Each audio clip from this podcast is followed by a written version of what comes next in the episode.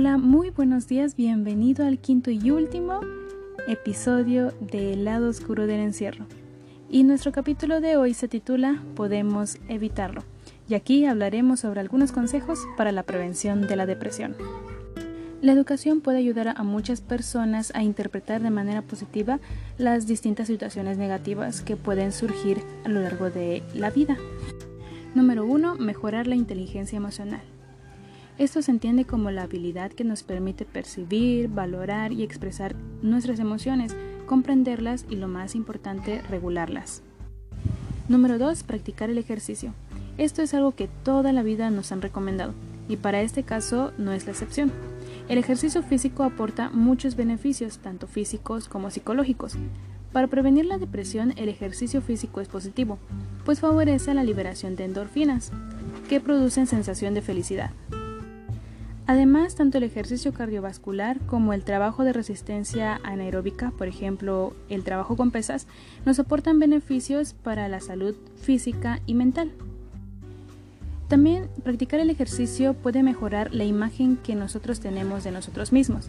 Esto puede ayudar a mejorar nuestra autoestima. Ejercitarnos tres veces por semana con sesiones de 30 o 45 minutos puede ser suficiente para prevenir trastornos del ánimo.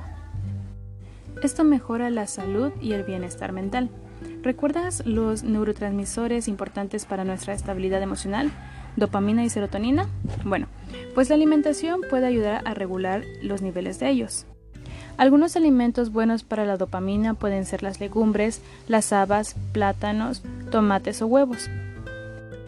Algunos alimentos ricos en serotonina son los que se componen de carbohidratos, como las papas, el pan, pastas, pero hay que tener cuidado en no hacer consumo abusivo de ellos, porque el exceso se transforma en grasa que se almacena.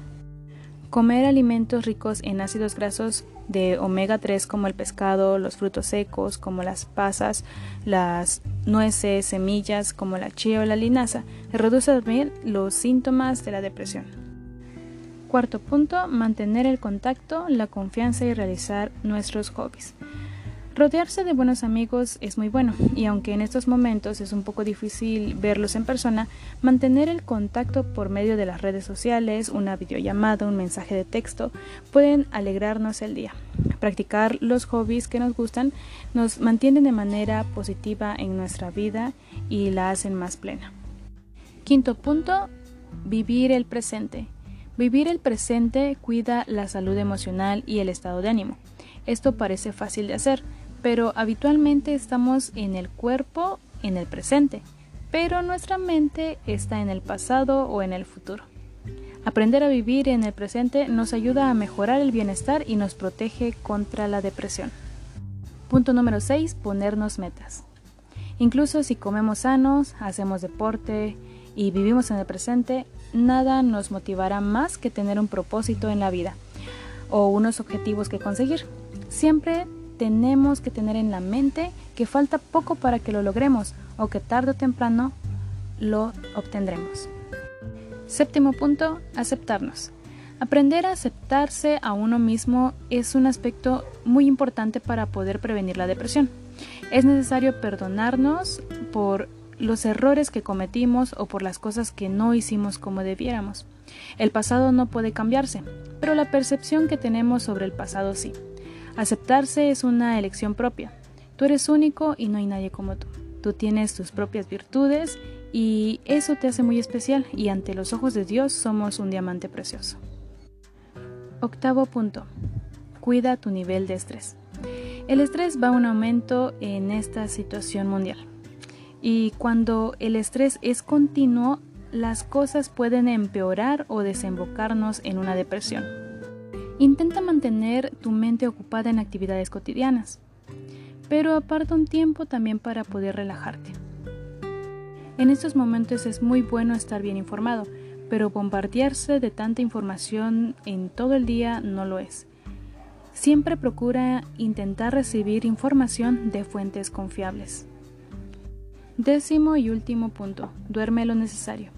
El dormir y descansar bien ayuda a nuestro sistema inmune y ahora es cuando más lo necesitamos mantener en un nivel alto.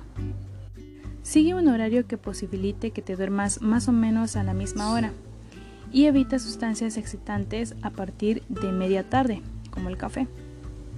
Si puedes, date un baño, lee antes de dormir o cuando empieces a sentir la sensación o la necesidad de dormir, hazlo. Aprovechala e intenta desconectarte también de los aparatos móviles para lograr que el sueño llegue pronto.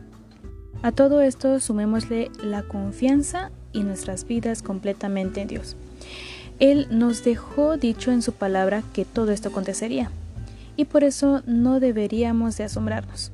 Confiemos que nuestras vidas están completamente en las manos de Él y que Él tiene un maravilloso plan para cada uno de nosotros.